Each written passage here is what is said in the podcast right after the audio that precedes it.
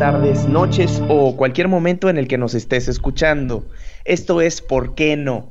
El podcast que busca preguntas a los hechos que te suceden o no te suceden de manera cotidiana y que aporta una serie de consejos finales para superar ese no. Yo soy Héctor Trejo. Y yo soy Diego Sánchez y nosotros somos facilitadores de programas en entrenamientos corporativos, consultores en desarrollo organizacional humano con más de 18 años de experiencia y hoy te vamos a hablar de por qué no quieres aplicar el distanciamiento social en esta época de COVID-19 en la que tanto nos lo están recomendando.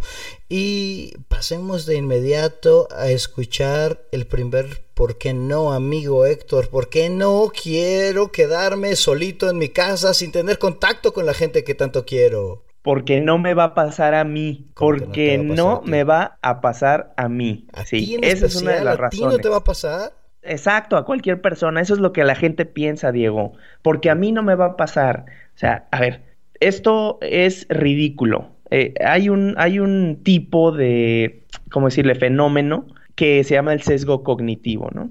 Que se trata de justificar los juicios emocionales que previamente eh, tienes preconcebidos, ¿no? O sea, un sesgo cognitivo es básicamente un efecto psicológico que produce una desviación en este procesamiento eh, mental. En lugar de darle racionalidad al argumento, se lo damos emocionalmente. Y como yo me siento Superman en este momento, como yo ya me tomé mi juguito de naranja, como ya me eché mi redoxón, entonces no me va a pasar a mí.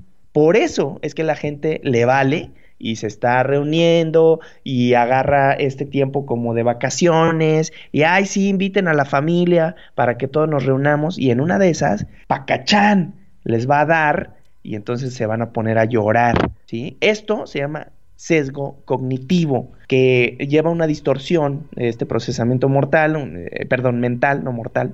Bueno, mortal si sigues pensando ¿Podría eso. hacerlo? Exactamente. Y lo que lleva, pues, obviamente a una, a una distorsión de la realidad, a un juicio inexacto, una interpretación ilógica y emocional de lo que realmente existe. Entonces, las emociones son muy positivas, pero también pueden ser muy dañinas. Y otro tipo de sesgo cognitivo es que pienses que esto es mentira, esto no, esto es un invento de alguien que lo está haciendo para que no, no sé, invéntate el choro que quieras, no Exacto, teorías aquí. conspiratorias. tu teoría conspiratoria y dices, no, es que esto no puede pasar, es igual, te estás justificando uno de tus juicios emocionales, tú dices, esto no está pasando, entonces encuentras en la naturaleza y en el contexto mil cosas que te van a ayudar a, a que tú tengas la razón, entonces vas a pensar que siempre tienes la razón y que esto no está pasando, entonces no te va a pasar a ti entonces no es algo que tengamos que hacer ni que preocuparnos, ¿no? Exactamente. Así es. Entonces, esto es apestoso porque la gente piensa que no les va a pasar a ellos. Porque no me va a pasar a mí. Eso es un invento. Fíjate que se y a lo mejor no es, pero. Tal vez es un invento, tal vez no, pero vaya, o sea, lo más. Pero están cerrando fronteras, mano. Están cerrando fronteras. Entonces, es que alíñate, paparrín tus sesgos cognitivos y quédate en casa. Aplica el distanciamiento social. En este momento, aunque nosotros somos seres sociales, tenemos que resistir el deseo de echar cotorreo presencialmente. Y mira, y si a pesar de que dices, bueno, está bien, voy a vencer mi sesgo social, voy a pensar que es probable que a mí me dé. La segunda razón es porque no quieres, porque no se te pega tu regalada porque No se te inflamaron los cosas inflamables. Exactamente. Entonces, y esto tiene que ver nuevamente con la emocionalidad. Y si no te queda, ya hemos hablado mucho de elefantes y personas de los hermanos Chip y Dane, Hit. Ahora te ah, decimos de otra teoría de Steve Peters, que él compara no nada más ah, la emocionalidad con un elefante, sino la compara él con un chimpancé y dice que el chimpancé, es cinco veces más fuerte que el humano. Entonces, si de repente tu humano te dice, sí, no, claro, por supuesto, el distanciamiento social es lo que debemos hacer todos, pero tu chimpancé dice, no, fiesta, fiesta, necesitamos vivir, necesito estar con los demás. No, necesito, necesito despiojar a mi amiga o a mi amigo. Si no despiojo a alguien me voy a morir. Entonces el chimpancé, eh, y luego el humano va y le dice al chimpancé, ya chimpancé, o sea, tú necesitas estar tranquilo. Chimpancé, tranquilo, mis... y te avienta ahí un bananazo, ¿no? Entonces em, el chimpancé es cinco veces más fuerte, la emocionalidad es cinco veces más fuerte. Entonces, si tú no quieres, pues algo tendrás que hacer, porque la emocionalidad siempre le gana a la racionalidad si no siempre. se ponen de acuerdo. Siempre, siempre. Exactamente. Y amigo Héctor, la siguiente a mí se me hace bien interesante que nos la platiques tú que tienes una fuente de primera mano. ¿Cuál es la siguiente? ¿Por qué no aplicamos el distanciamiento social? Pues porque en México no es una práctica común. Ah, porque no estamos acostumbrados a aislarnos. ¿Por qué? Pues por nuestro clima. Al ser una cultura subtropical, recordemos que el trópico de cáncer pasa justamente por medio de México y esto genera que tengamos sol, que tengamos buen clima en comparación con otros países en donde francamente están del nabo. Por ejemplo, Canadá en invierno están a menos 40, menos 60 grados centígrados. Es algo que ni tú ni yo nos imaginamos que vivimos aquí en, en este país. Eso voy a a Héctor y él tiene una fuente de primera mano porque su esposa es es una chica canadiense sumamente amable como canadienses, los canadienses mandan. Eh, y nos contaba cosas horribles, así, historias de, de por qué ella se, se, vino a México, ¿no? De que eran, ¿cuántos meses, Héctor? Cinco o seis meses vivir encerrados, ¿no? Ocho meses. Ocho meses de invierno. Pero de inviernos, nosotros eh, el invierno este, lo tenemos pues bastante leve, ¿no? La Navidad para nosotros son frillitos, un suétercito y ya. Pero ellos son tres capas de, de ropa térmica, de ropa impermeable, eh, lidiar con hielo todos los días en el coche, en el, en el parabrisas, bebidas calientes, y eso obliga de cierta manera a la gente de este tipo de países a estar más acostumbrados al aislamiento social. Es decir, se quedan en sus casas, no sufren tanto, ¿no? Héctor y yo hace poquito más de un año fuimos a Calgary en mayo a dar, a dar un taller y era impresionante cómo estaban a 12 grados y ellos estaban asoleando, o sea, no bueno, una cosa interesantísima, Héctor y yo ahí como, como buenos latinos muriéndonos de frío, ¿no? Entonces, fíjate que también eh, tengo un amigo que vive en Detroit y, me dice, bueno, porque le digo, ¿cómo están yendo? Y dice, bueno, pues ya llevamos dos meses encerrados, pues ya nomás nos estamos encerrando un mes más, ¿no? O sea, ya se le hace como normal, pero aquí en México es así de, no, por Dios, llevo un día, no he visto a nadie, o sea, yo llevo así como, ayer salí a la tienda y yo estaba muy feliz porque salí a la tienda, o sea, em, vaya, o sea, nosotros como que culturalmente no, no lo tenemos en nuestro sistema, entonces por eso nos cuesta mucho, mucho trabajo hacerlo. Así es, y por eso vemos gente afuera en la calle haciendo reuniones eh, cuando en teoría no deberían de hacer eso, ¿no? Entonces, eh, en conclusión, yo creo que si el COVID acaba con la humanidad, los primeros países con los que va a acabar son con los del Ecuador y con los tropicales. Entonces, preparémonos para la pandemia y para la eliminación completa de los mexicanos. Y vámonos a la siguiente. La siguiente, híjole, esta tiene que ver con un índole un poquito más o un muchito más personal. Creo que la gente no quiere tener este distanciamiento social porque hay bastantes personas que no aguantan hablar con ellos mismos. Es decir, no aguantan tener esta conversación individual, así de ya pasé mucho tiempo conmigo, o sea, me odio, no, no sé. Y creo que tiene que ver con, hasta con el tipo de personalidad de la, de la gente. Hay, hay, gente que creo que hasta está disfrutándolo, ¿no? Hasta todavía hay unos posts en Facebook así de, no, hombre, yo ya usaba el distanciamiento social y ahora se pone de moda. Eh, y, vaya, y hay personas que lo están haciendo porque, porque son personas normalmente más, más introvertidas, ¿no? Que voltean más a ver hacia, hacia ellos. Y personas como mi amigo Héctor y como a mí, vaya que luego es así de un reto impresionante porque pues tú y yo, amigo, creo que somos un poquito más extrovertidos, ¿no? Es correcto, amigo Diego. Es interesante este, este por qué no, pues muchas veces sí nos enfrentamos, la gente extrovertida, a este reto de guardarnos, de meditar en lo que nos ocurre y a lo mejor tenemos estos huecos emocionales o estas necesidades de llenar con actividades, con salidas, con eh, interacción social, esta parte que muchas veces se vuelve fundamental, que es el cuestionamiento personal de lo que está sucediendo en nuestras vidas.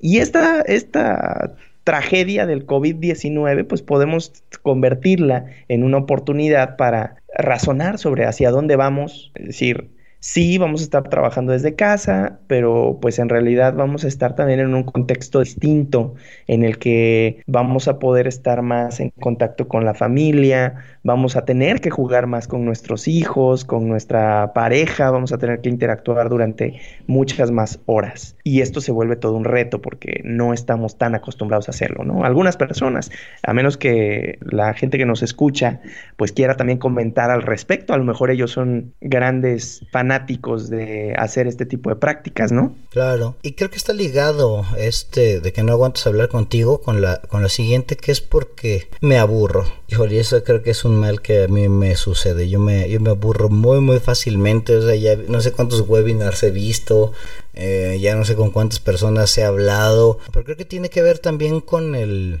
con la tendencia que tiene el mundo actual en el que si no estás ocupado estás desperdiciando el tiempo, ¿no? Entonces, esa, esa, esa tendencia de siempre querer estar haciendo algo porque si no me siento improductivo, creo que tiene que ver con el alto grado de aburrimiento en el que podemos tener ahora y también con todos los estímulos a los que estamos ya ahora acostumbrados a estar pues constantemente bombardeados, ¿no?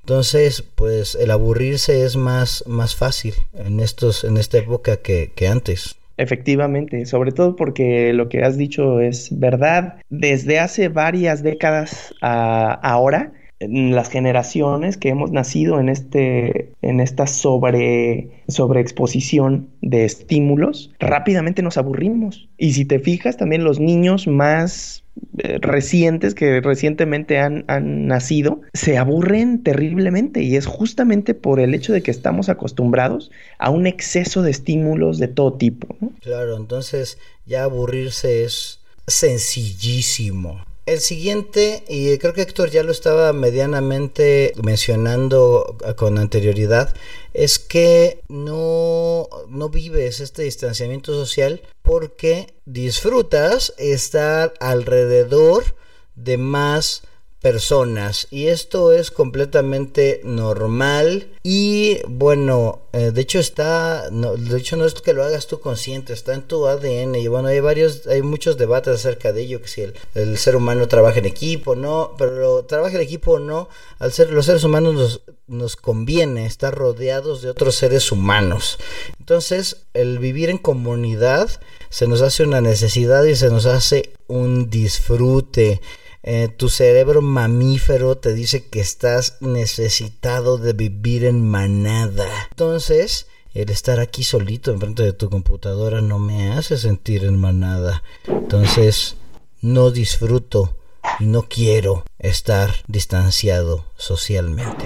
Es correcto. De hecho, hay, hay varios libros al respecto. Uno, uno de ellos eh, es uno que se llama Sapiens, de un autor que te lo digo en un momento más, pero justamente habla de este, de este fenómeno, de, este, de esta situación de sobrevivencia de los seres humanos, en el que pues nos dice que gracias a que estamos o logramos desarrollar esta parte de la convivencia, no, no de la convivencia, sino del vivir y organizarnos en grupos, es que podemos eh, dominar o pudimos dominar a la naturaleza como lo hemos hecho.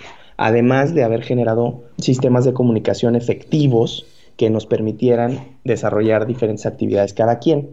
Pero efectivamente, el hecho de estar con tus cuates, el hecho de estar con tus amigos, cotorreando, compartiendo una buena cerveza, compartiendo buenas risas, compartiendo chistes o, colaborando para lograr algo, cualquier cosa, es incluso placentero y está demostrado. El autor es Yuval Noah Harari y el libro se llama Sapiens, una breve historia de la humanidad. Está, está bueno, lo de, recomiendo. De animales a dioses, ¿no? ese es otro, ese es otro. Pero es el mismo señor, ¿no? El mismo, sí, es el mismo autor, así es. va viendo cómo, cómo, nos, cómo nos hemos distanciado cada vez más de, de nuestros ancestros, ¿no? Y de cómo vamos, no sé si evolucionando o cambiando, ¿no? Y parte tiene que ver con esta interacción que tenemos entre, entre nosotros y la falta de esta interacción pues no nos agrada, ¿no? Así es, y de hecho eso nos lleva al siguiente ¿por qué no? Híjole, yo sufro de eso, ¿por qué no, Héctor? Terriblemente. ¿Por qué no aplicamos este distanciamiento social o por qué no queremos aplicar este distanciamiento social? Pues porque disfrutas de tocar a las personas. Es decir, en el porque no puedes dejar de tocar a las personas. Hay, hay, algunas personas que no podemos hacerlo y hay otras que creo que ahorita están disfrutando el distanciamiento social. ¿eh? Ah, sí, sí, sí. Sobre todo cuando tienes una esposa mala onda, una, una suegra eh, castrozona. Eh, no te puedo tocar. Es muy agradable.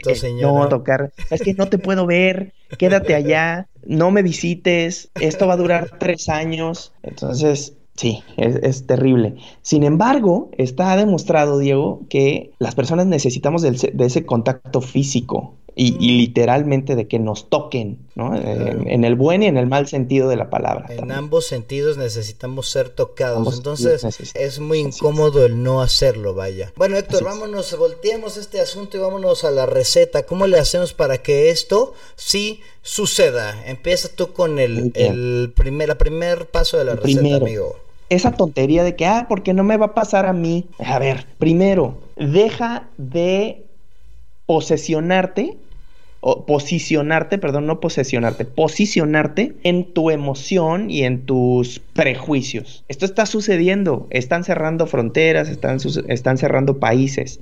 Entonces necesitas informarte, pero no sobreinformarte. He escuchado personas que se meten tres horas a investigar lo que está pasando el día de hoy en el coronavirus. A ver, ya, basta ya más o menos date la información básica de qué es lo que hace este virus, qué es lo que está sucediendo, qué es lo que puede pasar. No es tan grave. Le da mucho a personas en cierto grado de vulnerabilidad con ciertas enfermedades crónicas degenerativas y a cierto grupo de edad. Los demás sí estamos expuestos, pero es no es tan riesgoso. Entonces, informarse es fundamental y eso es en cualquier tema. En cualquier tema en el que tengamos nosotros puestos nuestros prejuicios tercermundistas o primermundistas de qué es lo que va a suceder. Vámonos al siguiente, que tiene que ver con la emocionalidad, porque no quieres, y te, y te hablaba que Steve Peters nos decía que había una teoría eh, del chimpancé y del humano y te hablábamos que si el chimpancé no quiere pues no vas a jalar jamás. Entonces lo más conveniente es que de alguna manera le des una banana al chimpancé, le llama así. Es decir, que dejes que se desfogue el canijo chimpancé.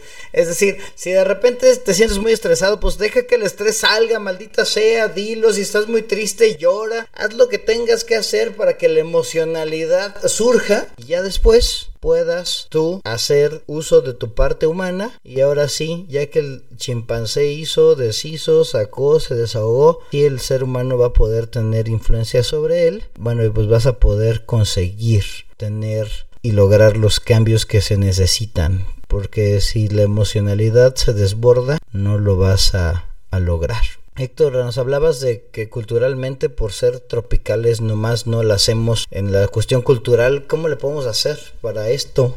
Bueno, pues no hay de otra. Culturalmente no es una práctica común en México el distanciamiento social, pero ahora lo tenemos que hacer. Lo tenemos que hacer por conciencia a nuestros pares, a nuestra familia, a nuestra comunidad. Y si queremos sobrevivir con de este holocausto sanitario, tenemos que disciplinarnos. Hacer una agenda trabajar desde casa y seguir las recomendaciones de el no contacto, aunque se vea medio raro y aunque eh, nos sintamos como que diferentes, un poco extraño, no sé si a ti te ha pasado Diego, pero ahora que no me dan la mano para saludar, es así como que siento rechazo dentro de mí. Amigo, Exactamente.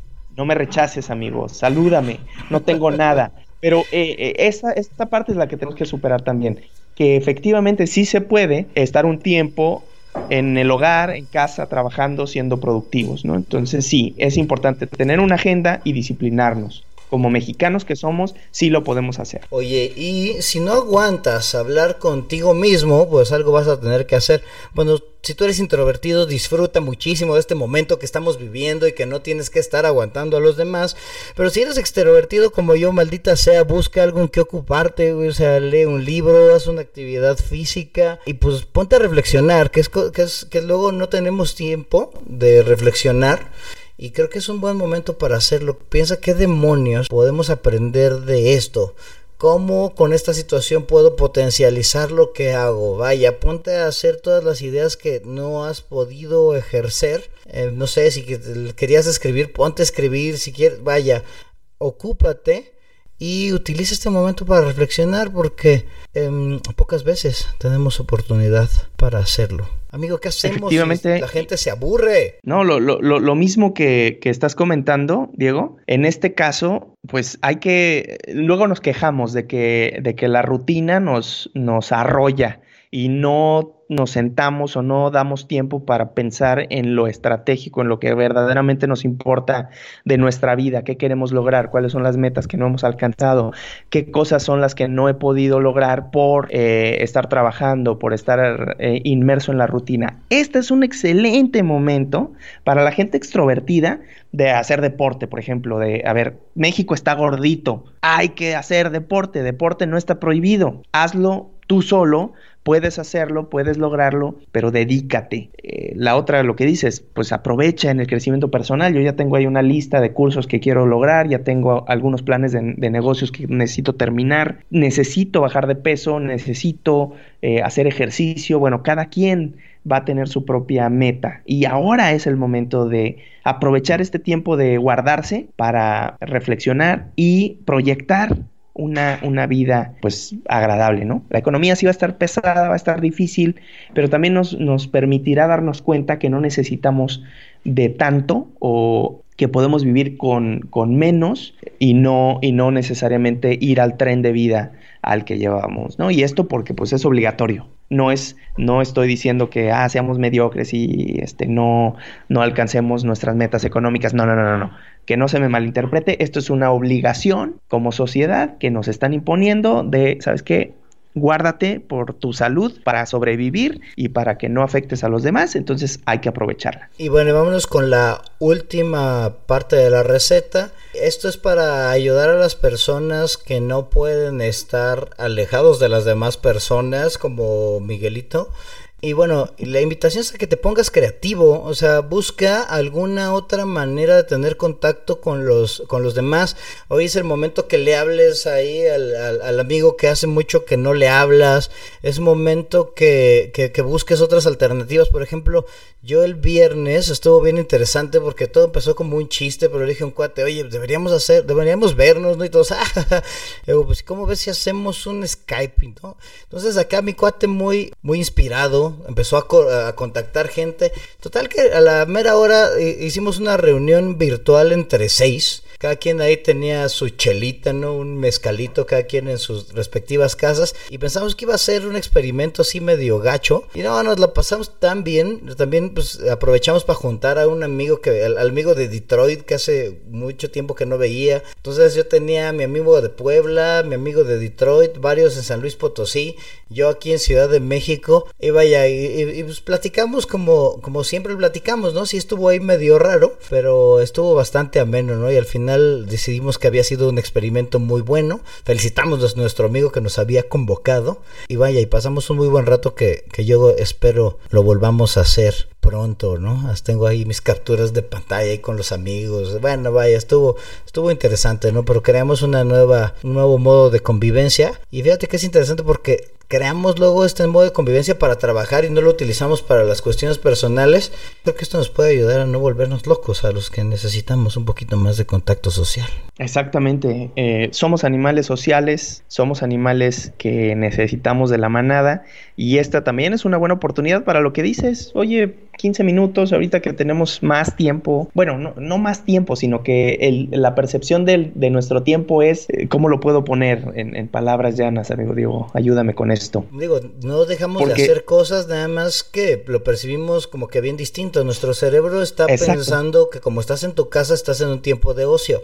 Ahí es donde tenemos Exacto. que generar el cambio, porque el, el cerebro de inmediato busca un patrón conocido, dice, casa, vacaciones, sí, bien, ¿no? Entonces ahí es donde tenemos que, donde tenemos que luchar y donde tenemos que hacer ese tipo de, de, de interacciones para poder convertirnos en, en, una cuestión productiva y a la vez no, no volvernos Exacto, y bueno, lo que quería decir no es que tengamos más tiempo, sino que el tiempo que utilizamos normalmente, por ejemplo, para transportarnos a la oficina, para prepararnos el café, para echar el chisme con, con la gente del trabajo y demás, ya no lo vamos a hacer. Entonces es tiempo que se agrega a nuestro potencial productivo y que podemos aprovechar para, pues esto, para la interacción social igual, amena, saludable, no dejar de sentirnos en manada y de generar los espacios de convivencia que hacen que seamos humanos, que nos conectan entre personas, ¿no? Aunque sea a través de una pantalla. Y pues es eso, amigo Diego. Con eso, otra vez nos echamos un podcast largo, pero creo que así nos está pasando en estos tiempos de coronavirus,